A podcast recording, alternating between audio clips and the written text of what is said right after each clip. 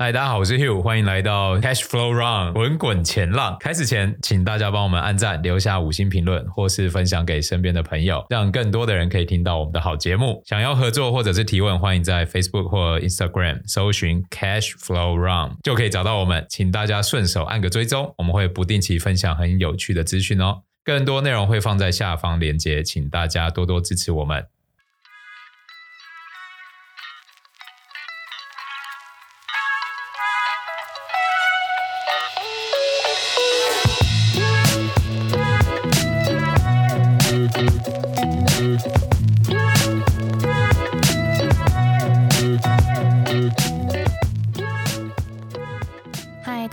我是 Abby，欢迎收听今天的市场报报。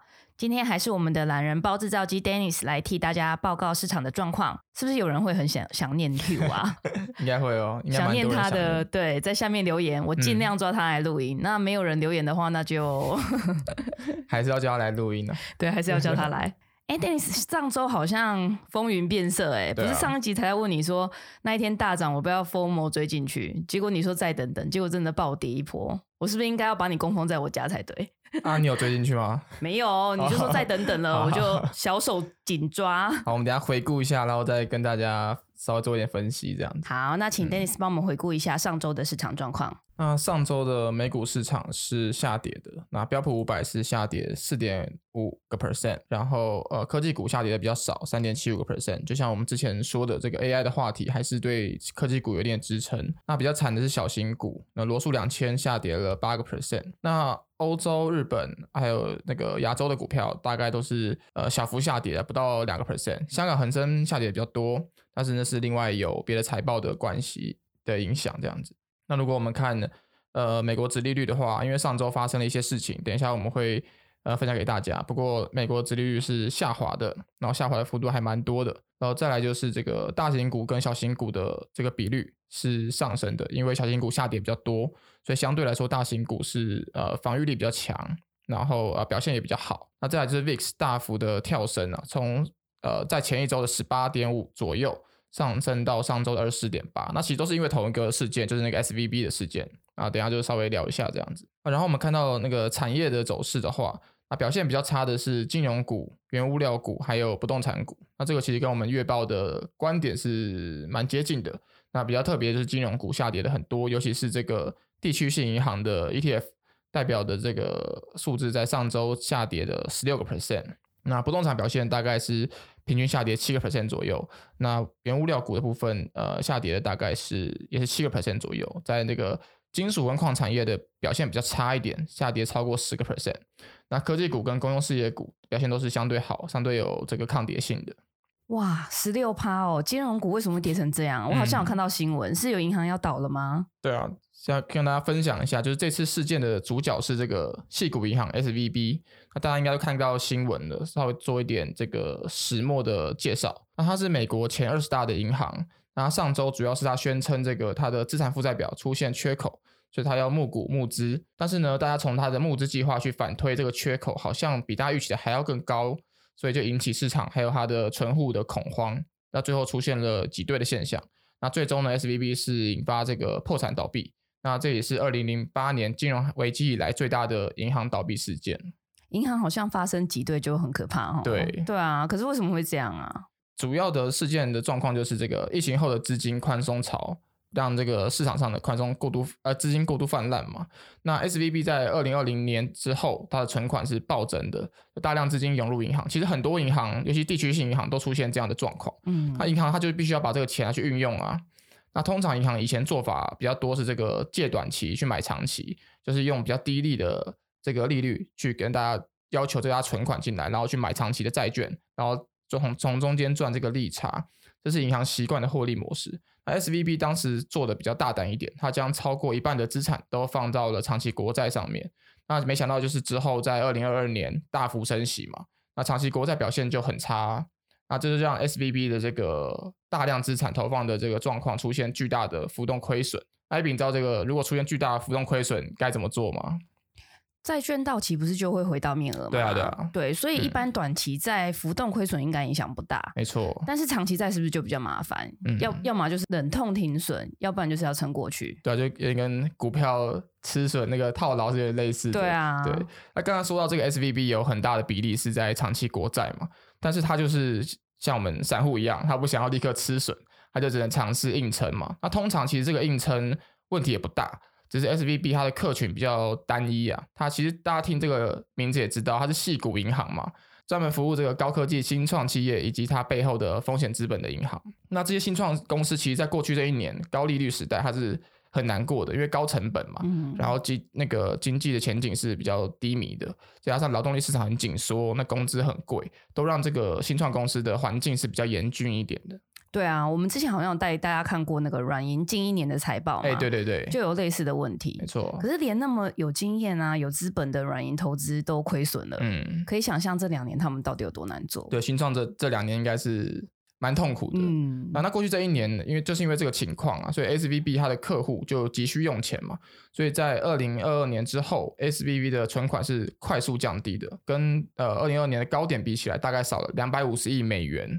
那两百五十美元其实很多，因为 SVB 它在年初，今年年初它的市值其实也才不过一百六十亿美元左右，也就是说它必须要去变卖它的这些有大量浮动亏损的资产，要变现给客户，相当于就是被迫吃损嘛，真的就是这样才出现我们刚刚说的这个财务缺口。嗯，那 SVB 事件造成的影响其实不只是它自己后来市值暴跌嘛，那大家就开始去看有没有有没有类似的银行啊，就是那种客户群体比较集中。然后存款结构比较不稳的这些地区性银行就开始让人很担心啊，像是那个 First Republic Bank，它在昨天一天之内就从八十亿元跌到三十一元，好可怕哦！对啊，这幅度。然后那个 Western Alliance Bancorp，它上周的高点是七十五元，嗯、那昨天看收盘也是二十六元，其实这都创下他们自己的跌幅记录啊。也就是说，大家真的对于这些类似的银行、类似背景的银行都非常的担心。那除了这些地区性银行以外，银行彼此间都会有互相存款跟铺险，所以这些紧绷情绪呢，就延烧到其他大型的银行股。就是虽然有些人认为说大型银行股可能没有这个问题，但是紧绷情绪就是这样嘛，只要延烧过去了，嗯、你就是要遭受卖压。对啊，对啊。所以最后大家看到就是刚刚讲的这个银行银行股的整个产业出现集体下跌的状况。那其实受影响的不仅是银行业啦，对于新兴科技也会受影响，因为刚刚讲的这个 SVB。它的客群都是这些新创公司嘛，而且大部分都是科技高成长的科技业。那毕竟他们的这个原本存款就放在 SVB，所以 SVB 出现倒闭的问题，那就不管现在有没有补救方案，这个钱卡在那边就是需要时间才能出来。嗯，那他们就可能出现周转不灵的状况，就可能会出现这样子一个涟漪涟漪状况往外扩散的情形。对啊，那这些都会让投资人是相对比较恐慌的。哦，真的，昨天感觉像连环爆这样。从上周五到昨天，整个市场都很紧绷啊。对啊，那关于 SVB 破产事件的始末，还有它对利率变动和金融资产的影响等等，我们团队有另外录一集，会在周五上线哦。想知道更多细节的朋友，要记得去听哦。好，那今天要聊的就是这个 SVB 事件后，它去影响了升息前景，还有利率倒挂的状况。因为上周我们在讲月报的时候，我们是用。月度观点跟总经观点去看市场嘛，所以其实是没有去呃没办法提早去预判这样的事件发生的。那虽然就像刚刚 AB 说，股市表现跟我们想法是蛮接近的，嗯，但是利率的状况其实就有点不同，因为市场这个恐慌情绪，它是大量的去推升美国国债的买盘，尤其是短债。那导致这个美国国债的殖利率是全线下滑的嘛？就是诶，美国国债的价格上涨，代表它的殖利率是下滑的。对。那甚至就有，甚至还有机构，好像是高盛吧，他就认为说美联储应该要停止升息，立刻就停止升息。那其实呃，因为美联储的下一次会议马上就要来了，所以这个就对市场的整个利率的结构影响是很大的。那他认为就是最大的风险其实还没有出现，所以。呃，美联储应该要再等等，应该再缓一缓这个升息路径。那同时，除了这个停止升息以外，年底降息的预期又回来了，就是我们之前说会更高更远。那现在这个事件一发生之后，好像大家很很急迫的希望是更低，然后更快降息这样子。那我们之前提过，这个短期利率是反映政策预期嘛？那长期利率是反映经济前景。所以经过 SVP 这样事情一闹，避险情绪就让短期利率的降速是比长期更快，就大家都去买短债。所以短期利率降速比长期更快，结果反而蛮意外的，就是这个长短期利差反而因此而缩小了。这个现象就会搞乱市场对于利率前景的判断。那我们常用的这个 Fed Watch 的这个就是央行的这个利率期货，它的表现就出现异常走势，就市场好像变得很急迫，在压住要降息，还有停止升息这一端，导致这个实质利率降低，最终表现就是在资产上，大家看到过去呃，比方说上礼拜四、礼拜五到今到昨天，就是美元走弱，然后黄金跟国债走强的这个状况。那其实我们的观察就是可以看得出来，这些现象、这些资产的变动。主要是对于这个突发事件还有未知性的恐慌造成的影响。那 SVB 的案例其实它蛮特别的，所以它其实需要时间去观察，就是类似的银行会不会发生爆发出一样的问题，然后它的扩散的情况到底会扩散多严重。如果大银行没有受到影响的话，那其实大家的恐慌就是稍微有点过度的。那市场对于这个利率的状态反复，我认为是过度紧绷。所以呃，我认为这次事件比较相对确定的就是说，它侧面反映出。呃，新兴科技股或者小型股在当前这个高利率环境的困境，所以建议大家在在这个配置上是要格外的慎重。嗯，市场现在情绪很矛盾诶，好像对于降息又有点开心吗？对对，然后可是又对这个金融事件又很害怕，就是很利率倒挂的时候就会出现这样的状况。对，对，那其实更多的是不确定性啦，就是当事件事情确定了之后，嗯、那资产其实通常都会有一段呃不错的表现，但在这之前。呃，利率倒挂，包括这个呃事情的扩散的影响，到底会多严重，都是大家要格外关注的。嗯、那其实我就是我的想法就是不认为说利率路径会维持现在这个状况，它还是更更接更接近于我们在月报的时候呃报道的这个情况，只是因为这个恐慌情绪这么的大，这么的强，而且这么短时间发生，突然一个银行就突然说要倒闭了，啊、大家都想都想不到。对，所以这其实是可以理解的，所以大家不需要那么的那么的紧张去呃资产配置上的转向，不需要那么的紧张去调整这样子。那这样这算黑天鹅事件吗？